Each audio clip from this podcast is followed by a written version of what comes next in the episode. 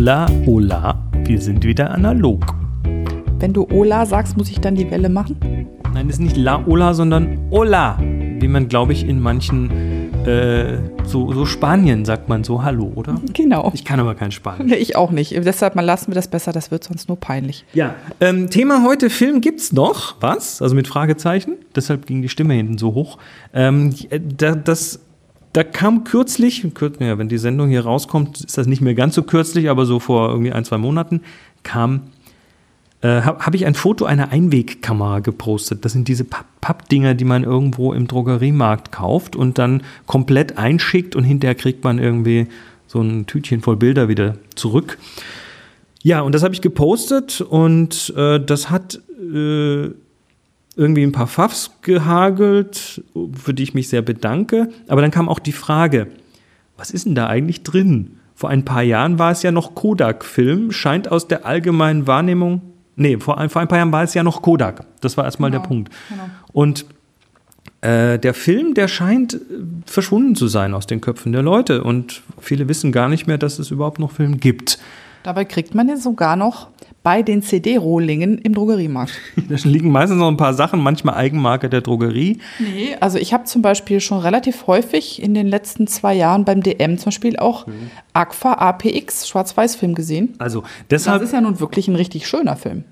Ko korrekt. Ja. Korrekt. Und deshalb erstmal überhaupt ähm, dieses ähm, Ja-Film gibt es noch und äh, die üblichen Verdächtigen sind immer noch fleißig am Produzieren. Also äh, Kodak ist nach wie vor am Film am Produzieren. Die hatten zwar einigen, einigen Aufruhr in der Firma und Umstrukturierungen und so weiter, aber Kodak produziert nach wie vor Film. Und was man nie vergessen darf, der Filmbereich von Kodak, also die Filmproduktion, war der einzige Teil von Kodak, der immer profitabel war. der ist auch heute noch Der profitabel. ist auch heute noch profitabel. Den haben die, glaube ich, ähm, rausgelöst. Den hat jetzt irgendwie so eine, ich glaube, so eine Rentnervereinigung von Nee, das Kodak ist, übernommen. das, das ist die Rentenkasse von Oder die Kodak. Rentenkasse. Die, die jetzt, Sag ich doch.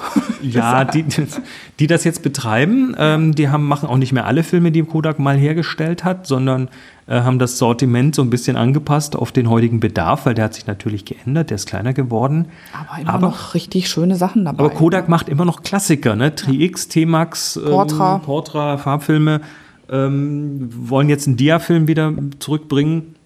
Also es, es gibt schon da Ich glaube, der Ektachrom kommt sicher zurück. Ne? Der kommt wieder zurück. Der Kodachrom wohl nicht mehr, obwohl es da äh, Gerüchte gab. Aber Kodak ist noch im Business.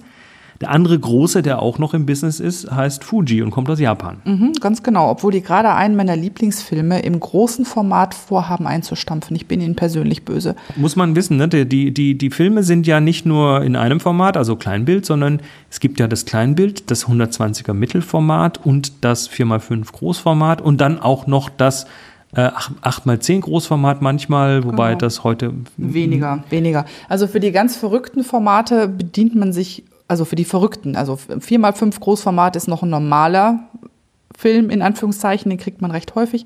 Aber dann gibt es noch so seltsame Formate, alte deutsche Formate. Die bekommt man in der Regel ähm, hier in Deutschland bei einem Händler bei Photo Impex. Der hat das dann in der Eigenmarke, also Adox sehr viel. Und ähm, wer auch noch groß im Geschäft ist mit Filmherstellen, ist Ilford. ja, die Briten. Die Briten halt, genau. Und ähm, also A- Agfa ist da, Adox ist da, dann gibt es äh, natürlich Lomo, was da genau drin steckt. Ähm, da gibt es große äh, Vermutungen, was hinter den Lomo-Filmen für Hersteller stecken. Dann gibt es jetzt Kickstarter-Projekte, wo wieder Film produziert wird. Also Impossible, der Sofortbild. Ja, die, die ja, mittlerweile ähm, ganz, ganz ordentlich wohl dabei sind und man kennt sie. doch jetzt auch wieder, äh, wer hat sie gekauft? Lass mich gleich raten. Was nicht Polaroid? Äh, Also ne, die, Nicht, Marke, nee, nicht gekauft, aber eine Beteiligung, glaube ich. die Ne? Marke Polaroid und äh, Impossible, was ja quasi eine Fortführung dessen war oder eine Neuentwicklung dessen war, ähm, die sind jetzt wieder in irgendeiner Form zusammen. Was da rauskommt, wissen wir noch nicht genau. Mhm. Dann gab es äh, in Italien die große Kickstarter-Aktion, die Ferrania, Film Ferrania, Mhm. das ist der Hersteller, der zum Beispiel das Filmmaterial für die großen Schwarz-Weiß-Filme damals so ähm, ähm, äh, Mastroianni und Co. Ähm, gemacht hat, die äh, haben jetzt mit dem Kickstarter-Projekt die alten Produktionsmittel aufgekauft und tatsächlich schon den ersten Film neu hergestellt.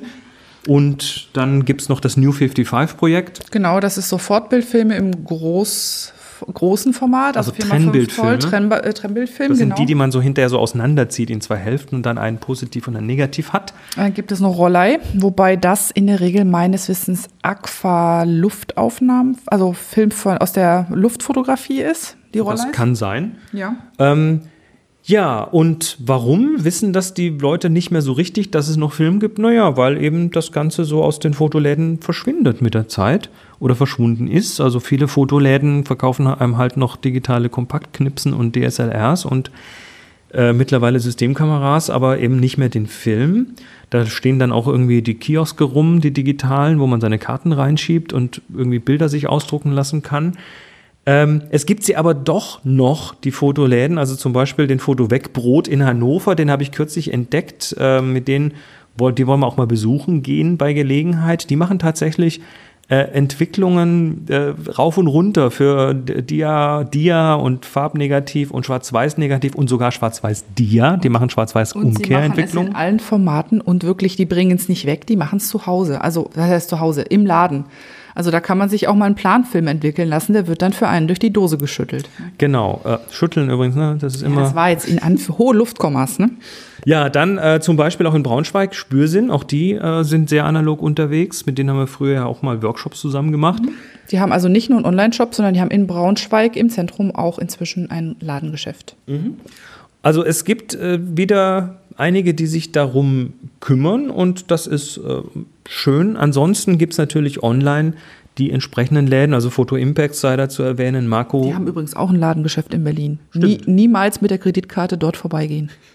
Tut's nicht. Äh, Marco gibt's in Hamburg, Spürsinn, wie gesagt, in Braunschweig, auch die mit Online-Shop, den Lumière-Shop gibt es und diverse andere. Diverse andere. Ich habe auch schon mal, ähm, wenn da auf den Quellen irgendein Film gerade ähm, nicht mehr rechtzeitig oder nicht reich, reichlich genug verfügbar war, was manchmal bei beliebten Sachen vorkommen kann, habe ich Ketzer auch schon mal bei Amazon Film bestellt. um Gottes Willen. ja. ähm, wobei wahrscheinlich dann doch einer dieser Händler wieder dahinter steht. Nein, steckte halt nicht, sonst hätte, weil wenn nicht verfügbar ist, dann ist auch nicht über Amazon verfügbar. Ne? Gut. Ja. Also Film gibt es noch und äh, das war jetzt einfach mal so eine ganz klitzekleine Marktübersicht Mhm. darüber, was es noch so gibt. Manchmal, dafür werde ich jetzt bestimmt ähm, geteert und gefedert, aber tatsächlich kann es manchmal sogar sinnvoll sein, wenn man sich zusammentut, interessante Filme in interessanten Formaten auch mal in der Sammelbestellung aus dem Ausland kommen zu lassen. Zum Beispiel gibt es ja Adorama oder KEH, oder nee, nicht KEH, wie heißt das hier? B&H Photo. Ähm, da bekommt man zum Beispiel einen Ilford Orto, das ist für mich ein fantastischer Film, den ich gerne in meine Großformat einlege. Ähm, der ist dort in der Packung, ich glaube, fast 20 Euro umgerechnet billiger als Also das, hier. Das ist dann mit, mit Zoll und Einfuhr, Einfuhrumsatzsteuer wahrscheinlich immer noch günstiger, als wenn man den hier kauft. Wenn man genug bestellt, ja. Und wenn man halt selber alleine nicht so viel braucht, dann tut man sich zu zweit oder zu dritt zusammen, ordert den Film dann und teilt sich äh, Porto und Zoll. Und dann kommt man am Ende deutlich unter den Preisen raus, die man teilweise hier dafür hat. Ähm, das ist natürlich, kann man sagen, jetzt schädigt man die Händler. Streckenweise ist es aber auch so, dass die Kollegen teilweise nicht. einfach genau, B&H hat es vorrätig und ähm, hier steht dann ja ähm, auf Anfrage oder so und es dauert dann sehr lange. Das kann durchaus mal eine Option sein, die man prüfen sollte, wenn man nun jetzt wirklich ganz dringend für ein bestimmtes Projekt einen bestimmten Film benötigt, den man hier nicht bekommt. Gut. Damit verabschieden wir uns. Bis zum nächsten Mal. Gutes Licht.